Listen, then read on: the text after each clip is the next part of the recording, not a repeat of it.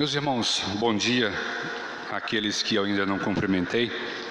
Eu gostaria de convidar os irmãos a abrirem suas Bíblias no livro de Marcos. Nós estaremos lendo do verso de número 46 até o verso de número 52, dando continuidade, né, à exposição do livro de Marcos que nós temos feito desde o ano passado e que talvez uh, nos ocupe até meados de maio, talvez, ou um pouco menos.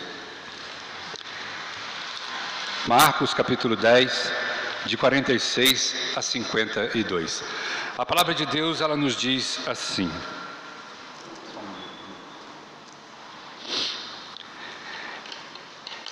Então chegaram a Jericó. Quando Jesus, quando Jesus, e os seus discípulos, juntamente com uma grande multidão, estavam saindo da cidade, o filho de Timeu, Bartimeu, que era cego, estava sentado à beira do caminho pedindo esmola, esmolas. Quando ouviu que era Jesus de Nazaré, começou a gritar: Jesus, filho de Davi, tem misericórdia de mim. Muitos o repreendiam para que ficasse quieto, mas ele gritava ainda mais: Filho de Davi, tem misericórdia de mim. Jesus parou e disse: Chamem-no. E chamaram o cego: Ânimo, levante-se, ele o está chamando. Lançando sua capa para o lado de um salto, pôs-se em pé e dirigiu-se a Jesus. O que você quer que eu te faça? perguntou-lhe Jesus. O cego respondeu: Mestre, eu quero ver. Vá, disse Jesus, a sua fé o curou. Imediatamente ele recuperou a visão e seguiu Jesus pelo caminho. Vamos orar? Bondoso Deus, nós te louvamos. Te agradecemos por sua graça, por sua misericórdia, porque se estamos aqui, Pai, é porque elas se renovaram sobre as nossas vidas nesta manhã. E são a causa, Pai amado, de nós não sermos consumidos. Por isso nós te louvamos, nós te agradecemos. E nessa hora, Pai amado, em que a Sua palavra foi lida, será explanada, explicada, que o Senhor venha tomar os nossos corações e fazer com que ele seja aquele solo fértil, Pai amado, que o Senhor narrou naquela parábola, para que a boa semente encontre bom lugar para germinar, para crescer e dar bons frutos. Para que o reino do Senhor seja conhecido e o nome do Senhor glorificado e exaltado sobre todas as nações. É a nossa oração com o perdão dos nossos pecados, em nome de Jesus. Meus irmãos, nós temos que, é, antes de entrarmos no texto, e essa é uma prática que eu tenho feito aqui quando eu venho pregar, nós temos que entender que Jesus, durante esse, esse percurso que ele está fazendo, nós temos que entender que ele está a caminho de Jerusalém. Ele está caminhando para Jerusalém. E uma coisa é, é muito interessante que a multidão sempre o seguia. E o ministério de Jesus, e eu tenho certeza que as vidas dos discípulos, elas ficaram muito marcadas por tudo que eles viram Jesus fazer durante esse trajeto. Mateus narra numa perspectiva, Marcos em outra, Lucas em outra e João talvez em outra perspectiva. Mas o, o, a, a, trajetória de Jesus nesse momento da história, da sua caminhada, o objetivo dele é Jerusalém. E por incrível que pareça, talvez naquela multidão toda que seguia Jesus, incluindo os seus apóstolos, talvez o único que tinha real, o real conhecimento do que o esperava em Jerusalém era o próprio Jesus. A prova disso é que se nós voltarmos um pouco naquilo que nós temos visto durante essas pregações, Pedro foi repreendido porque Jesus disse que iria a Jerusalém, iria morrer e três dias depois ia ressuscitar. Ele, Pedro se levanta contra, contra, contra Jesus Cristo porque ele diz isso, mas Jesus Cristo o repreende. Só Jesus sabia o que o aguardava em Jerusalém. E ele sabia que o propósito de Deus o levava para Jerusalém. Ele não tinha como se desviar daquela cidade. Ele tinha que ir ali para cumprir aquilo que lhe estava proposto. E por graça de Deus ele cumpriu. E por isso nós estamos aqui hoje. Mas é, após isso, e entrando já no texto, nós vamos ver que parece que Jesus não tinha algo muito importante para fazer em Jericó. A narrativa de Marcos, ela diz que eles entram na cidade e no mesmo versículo ele nos aponta que eles já estão saindo da cidade. Ou seja, eles passaram por ali porque era o trajeto que eles tinham que fazer.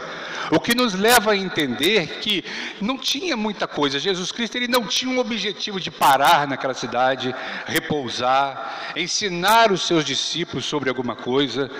Era uma passagem. Ele talvez não tornaria mais aquela cidade como não tornou. Foi uma simples passagem por ali. Então é interessante que a gente começa a olhar, é claro que diante da soberania de Deus nós não temos que discutir isso e nós temos que levar em conta que nós estamos olhando para trás, para aquilo que já aconteceu. Mas aquilo quando acontece ali, o cego de Jericó, ele não tinha essa perspectiva. Ele não olhava com os olhos que nós estamos olhando. E nós devemos entender que esse cego, se nós olharmos para a condição dele do primeiro século, nós vamos ver que ele vivia marginalizado, porque ele vivia à beira do caminho, ele era cego. O livro de Levítico vai dizer que o cego, ele não podia nem se aproximar do altar para oferecer sacrifício, porque o aleijado, o manco e o cego jamais poderiam fazer isso. E ele vivia de esmolas. Ou seja, era uma pessoa totalmente à parte da sociedade. Mas o que nos leva, meus irmãos, a ver as maravilhas de Deus, quando esse cego ele, ele é, percebe a presença de Cristo, é o fato que, apesar de ele não enxergar, obviamente ele é um cego, apesar dele não ter a sua visão física, esse homem, meus irmãos, ele pôde enxergar o que Caifás não enxergou. Ele pôde enxergar o que Herodes não enxergou. Ele pôde enxergar o que aquele ladrão que estava à esquerda de Jesus na cruz não enxergou. Ele não enxergou o que o jovem rico enxergou. Ele não enxergou. Ele enxergou o Salvador do mundo. Isso nos leva, meus irmãos, a refletir a, a, condição que nós estamos, e eu digo nós aqui como igreja e como indivíduos, da vida que nós temos levado diante de Deus. Nós estávamos ali como homens separados na oração e a gente discutiu alguma coisa é, referente a nós homens, como hoje nós estamos voltados para aquilo que nós vemos. Como isso tem tido grande influência na nossa vida neste século que nós estamos vivendo. Hoje, nós estamos vivendo como Tomé vivia. Eu preciso ver para crer. Mas o que o cego Bartimeu, ele vem nos ensinar nessa passagem, é que existe um olhar além da visão humana. Porque apesar de toda a sua deficiência, ele olhou para Cristo como o seu Salvador. Talvez ele nunca tenha visto, e eu acredito que não tenha visto, eu digo aqui talvez porque algumas pessoas defendem que Bartimeu ele não nasceu cego, ele ficou cego. Mas isso é uma questão que eu não quero entrar, porque as fontes que você procura para abalizar isso não são, não são fontes seguras, então eu não vou usar isso. Mas alguns estudiosos, eles dizem que Bartimeu ficou cego, ele não era cego de nascença. Mas ele não teve a oportunidade de ver Jesus levantando um coxo ou curando um endemoniado, como nós vimos no capítulo 5, ele não teve essa oportunidade. Mas algo que é relevante nós dizermos nessa manhã, ele ouviu falar de Jesus. Ele não foi levado pelos olhos, até porque ele não tinha esse sentido, ele não enxergava. O que nos leva, meus irmãos, a pensar e a, é, a, a, chegar à conclusão de que a palavra de Deus ela está corretíssima. É até uma redundância eu falar o que eu estou falando, mas a palavra de Deus ela tem 100% de razão quando o apóstolo Paulo diz que a fé ela vem pelo ouvir e ouvir a palavra de Deus. É por isso que nós temos que estar com os nossos ouvidos atentos ao que está sendo dito na casa do Senhor. É por isso que nós temos que estar atento ao que Deus tem a nos falar através da palavra. O pastor Augusto Nicodemos, acho que muitos aqui né, é, é, gostam de ouvir. Certa vez ele disse: Olha, você quer ouvir a voz de Deus? Literalmente, você quer ouvir a voz de Deus? Leia a Bíblia. Aí ele foi além, ele disse o seguinte: Você quer ouvir a voz de Deus de forma audível? Leia a, voz, leia a Bíblia em voz alta. Não tem segredo. Nós temos que nos voltar para a palavra. O que o cego Bartimeu vem nos ensinar nesta manhã é que existe uma esperança para aqueles que estão marginalizados, para aqueles que estão cegos em seus delitos e pecados, como nós estivemos um dia. Efésios vai dizer isso e vos vivificou, estando vós mortos em vossos delitos e em vossos pecados. Um dia, apesar de nós não ter perdido a visão, nós estávamos cegos, assim como Bartimeu estava cego fisicamente. Ah, só que a nossa cegueira era espiritual. E Deus ele tira as escamas dos nossos olhos para que nós possamos enxergar a cruz de Cristo. O texto ele segue, meus irmãos, dizendo que no versículo de número 48, ele diz assim: Muitos o repreendiam para que ficasse quieto, mas ele gritava ainda mais. Nós estamos estudando sobre o discipulado, nós estamos dando ênfase ao discipulado. E eu quero dizer para você e para mim principalmente que quando nós fomos salvos pela graça de Deus, nós fomos salvos para sermos pescadores de homens mas também nós fomos salvos para sermos guias de cegos. Mas o grande problema é que a nossa sociedade, principalmente muitos púlpitos hoje, estão cegos e querendo guiar outro cego. Existem púlpitos hoje que estão com uma trave em seus olhos, querendo tirar o cisco do olho do seu irmão. Mas quando nós vemos o que o cego Bartimeu tem a nos ensinar nesta manhã, meus irmãos, nós vamos ver que nós não devemos dar ouvido à repreensão que o mundo nos traz. Eu quero contar um episódio bíblico que eu tenho certeza que os irmãos é, se lembram, porque há um ditado aí no mundo que muitas das vezes as pessoas falam, e eu tenho certeza que você conhece, que diz assim: faça a sua parte e eu te ajudarei.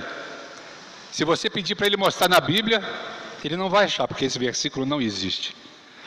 O outro é de que a voz do povo é o que? É a voz de Deus. Mas eu vou provar para você que a voz do povo ou da maioria, ela não é a voz de Deus. Lá em Números, a Bíblia conta uma história, um relato de que Moisés, quando ele dispensa, quando ele envia os doze espias para observar a terra de Canaã, eles vão, Ali eles veem aqueles cachos de uva enormes que precisam de dois homens para poder carregar. Eles veem os gigantes da terra dos anequins. Eles veem coisas maravilhosas. Eles veem que o, ter, o, terreno é fértil para se plantar. Ele vê as planícies que eles iam morar e conquistar. E eles voltam com um relato para Moisés. Só que dos doze, dez chegaram Moisés. Desiste.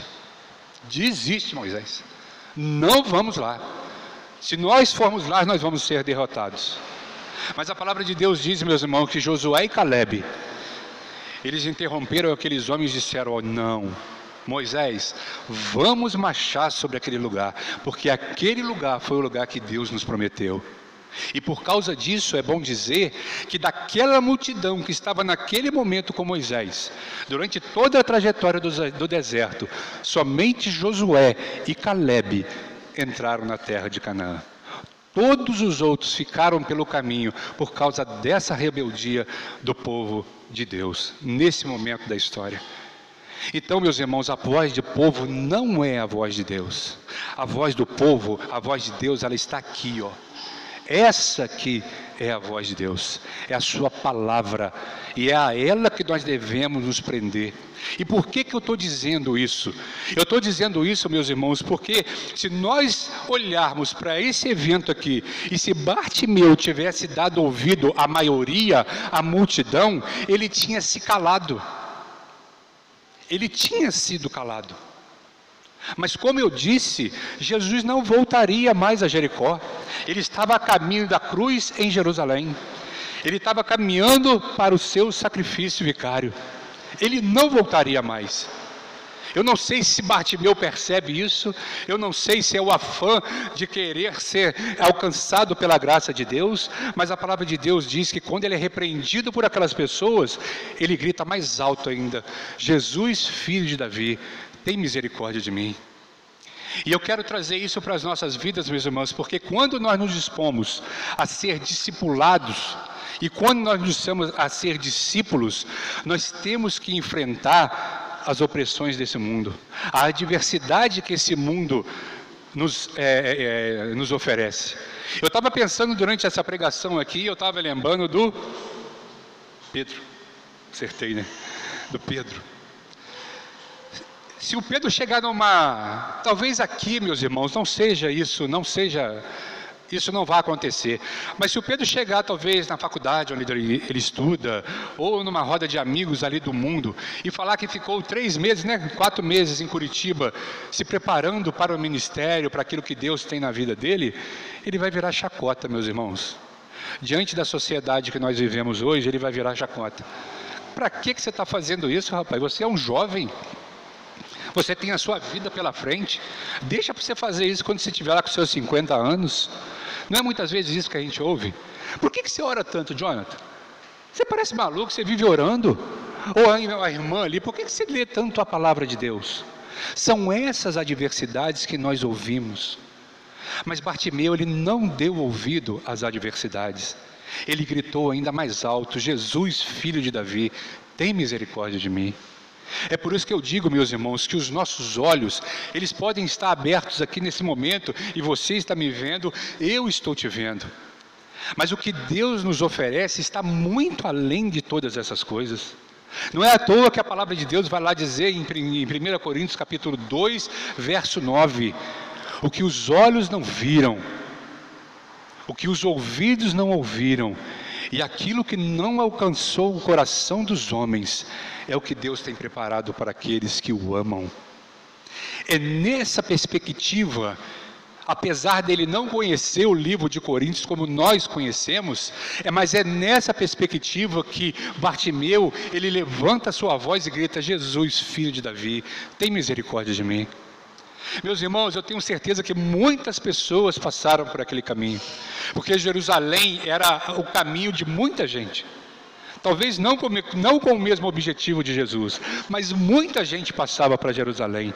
E eu tenho certeza que por diversas vezes aquele homem recebeu esmola, aquele homem recebeu roupa, recebeu uma capa, mas o principal que aquele homem recebeu em sua vida foi ter clamado: Jesus, tem misericórdia de mim. Esse foi o grande evento da vida de Bartimeu. E nós, meus irmãos, Bartimeu ele nos ensina que nós também temos que clamar ao Senhor, principalmente diante desse momento tão tenebroso que nós estamos vivendo. Nós não temos aqui nessa geração pessoas que experimentaram o que estamos experimentando hoje. Não só politicamente, de uma forma geopolítica, sociopolítica, mas principalmente na área espiritual, na área eclesiástica. Nós nunca fomos tão afrontados, apesar de não ter ninguém ali na porta nos pedindo para que nós não preguemos o Evangelho ainda, ainda, mas nós não temos sido tão afrontados como nós temos sido afrontados hoje, com tantas coisas que têm sido aprovadas por esses políticos que não temem a Deus, pessoas que estão dispostas a levar a sociedade para o buraco porque não creem na palavra de Deus, não prezam pela palavra de Deus. Então nós temos que clamar, ainda que o nosso clamor seja: Maranata, ora vem, Senhor Jesus. Ainda que o nosso clamor seja esse, meus irmãos, porque eu e você sabemos a condição de muitos dos nossos familiares, de muitos dos nossos amigos, que se Jesus voltar agora, eles estão condenados ao inferno. Mas diante de tudo, e Deus é soberano, Ele sabe a hora que isso será dito. Mas que a nossa oração seja: Maranata, ora vem, Senhor Jesus. Para que nós possamos ser achados ainda, meus irmãos, dignos de Cristo. A Bíblia diz que Deus ele abreviou os tempos. Eu estava conversando com, você, com a Suene aqui rapidamente antes do culto. A Bíblia ela nos dá uma segurança enorme sobre a nossa salvação. Aqueles que estão em Cristo não serão tirados da sua mão. Mas tem algo na palavra de Deus que é maravilhoso, que diz assim que no final dos tempos muitos seriam enganados.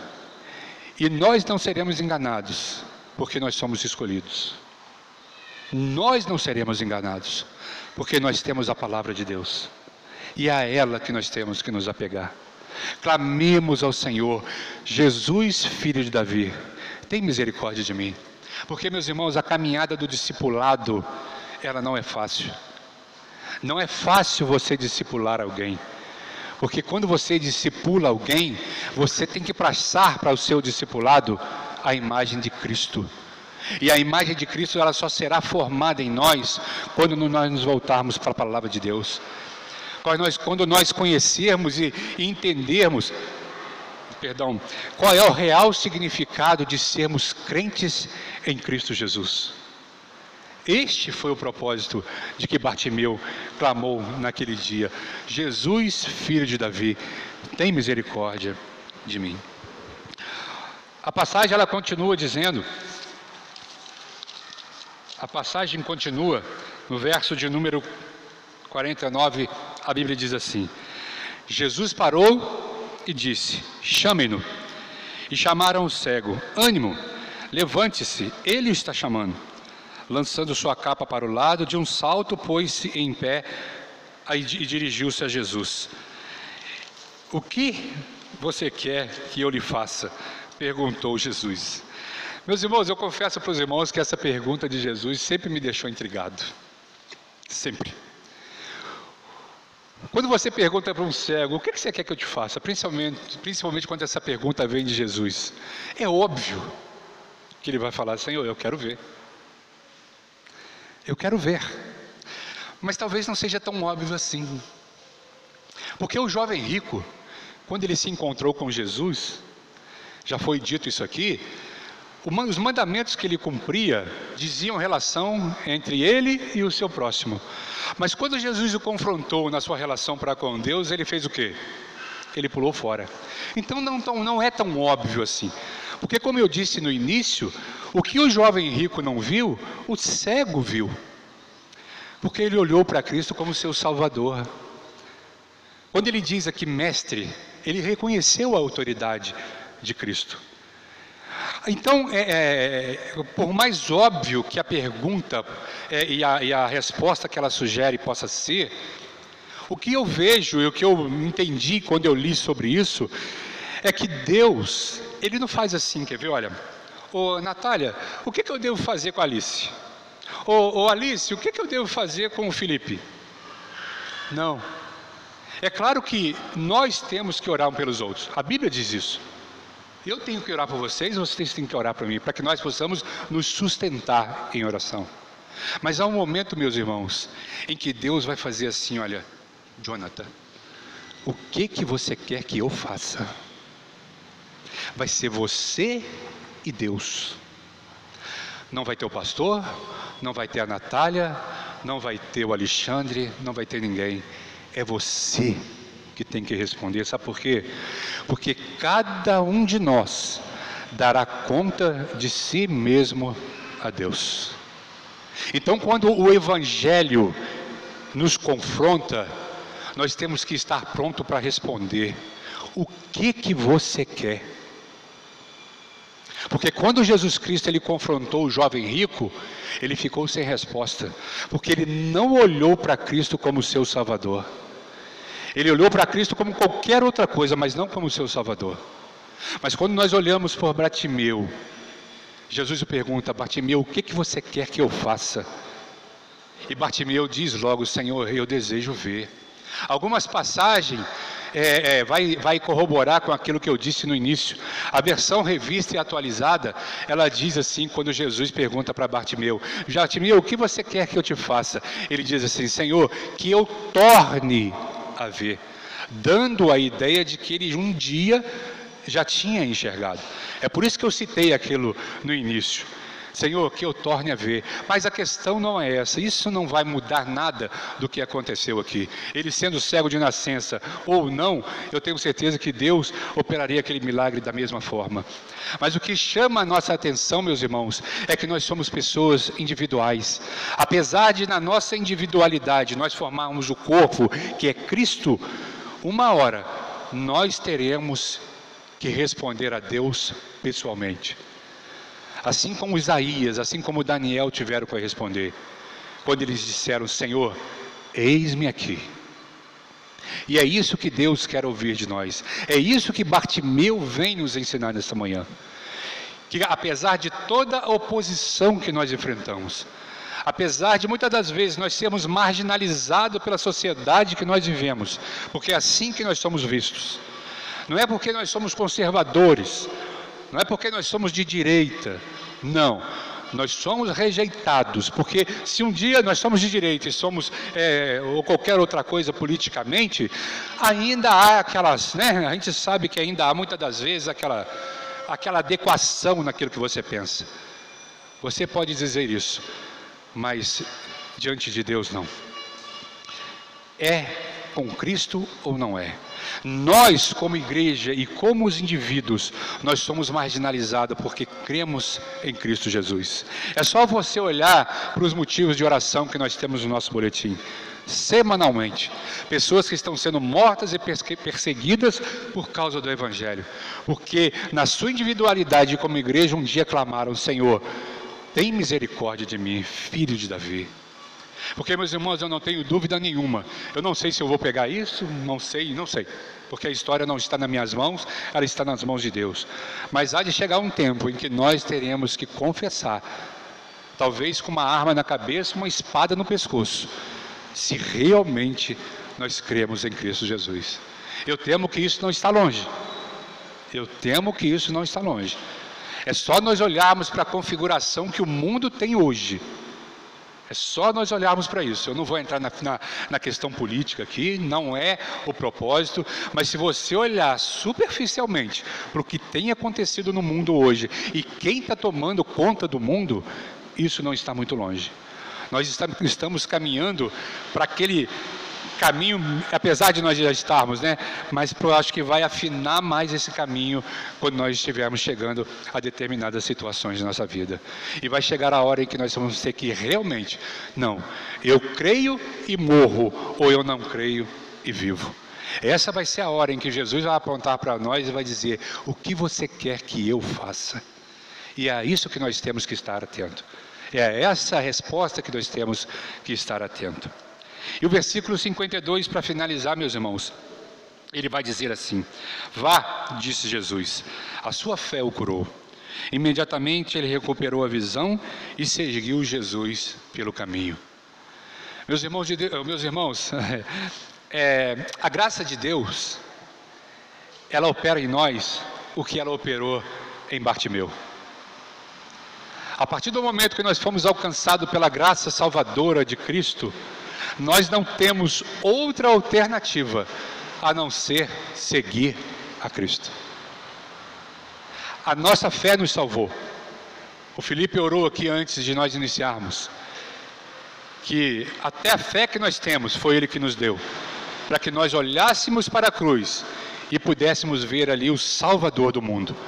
Porque tem muita gente que olha para a cruz e não e vê ali um, um revolucionário, um político, mas nós, os nossos olhos foram abertos para que nós olhássemos para a cruz e víssemos o Salvador do mundo enviado por Deus. Então, como discípulos de Cristo, nós não temos outra oportunidade. Nós temos que seguir a Cristo. Ainda que nós sejamos como Pedro, que diante daquela pesca maravilhosa que, Deus, que Jesus proporcionou a ele, ele diz para Jesus: Senhor, afasta-te de mim, porque eu sou pecador. Nós reconhecemos a nossa situação diante de Deus. Mas louvado seja Deus, porque os nossos olhos da fé, eles foram abertos.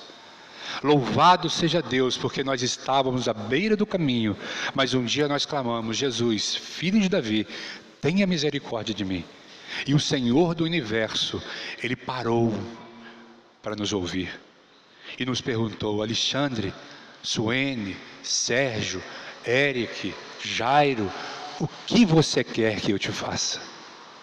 E bendito seja Deus que a nossa oração não foi outra do que, Senhor, eu quero me render ao seu amor, à sua graça, à sua fidelidade, a tudo isso que agora eu entendo na palavra de Deus, que ante os meus olhos, apesar de eu enxergar, mas os meus olhos espirituais não deixavam eu ver a beleza do Evangelho. Hoje nós temos a alegria de servirmos a Cristo. Hoje nós temos a obrigação de irmos onde Cristo nos determinar, de seguir o Evangelho de Cristo até a morte, como diz o apóstolo Paulo, se isso for necessário. Não para que nós sejamos mártires, não para que daqui a 10 anos, 20 anos nós sejamos lembrados, mas para a honra, glória e louvor do nosso Deus. Meus irmãos, nós estamos caminhando para Jerusalém, assim como Jesus estava caminhando para Jerusalém, nós também estamos caminhando para Jerusalém. Só que a Jerusalém que nós estamos caminhando hoje não é uma, uma Jerusalém que nos espera para o sacrifício. É uma Jerusalém que nos espera para o gozo eterno, para a bolda do Cordeiro. É isso que nos aguarda. É isso que Deus tem lá preparado para nós. As núpcias, quando o noivo encontrará a sua noiva, a igreja de Cristo.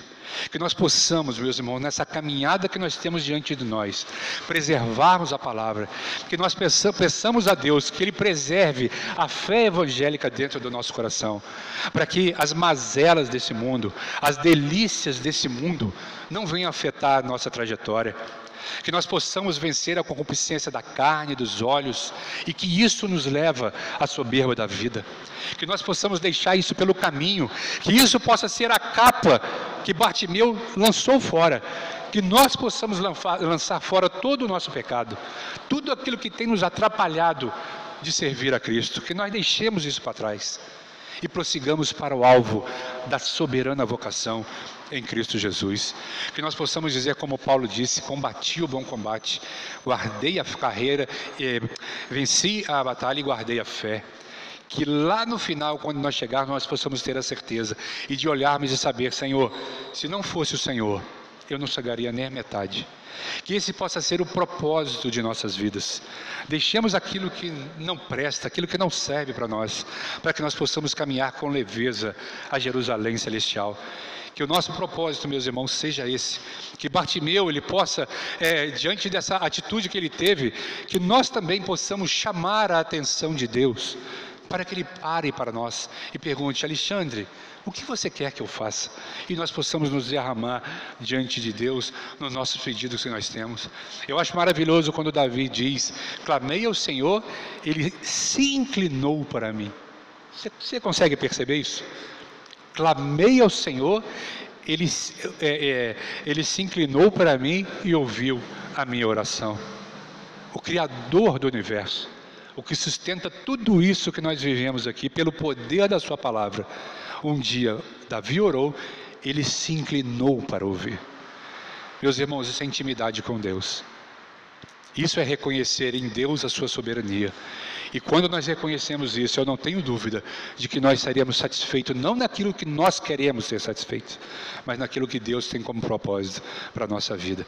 Que Deus nos abençoe, meus irmãos. Que Deus, Ele é, é, fale aos nossos corações de uma maneira como talvez ele nunca tenha falado. Eu não estou aqui querendo usar desses termos aí que a gente vê, mas que a gente busque algo mais do Senhor. Eu não estou dizendo algo novo, não, porque não há nada novo debaixo do céu.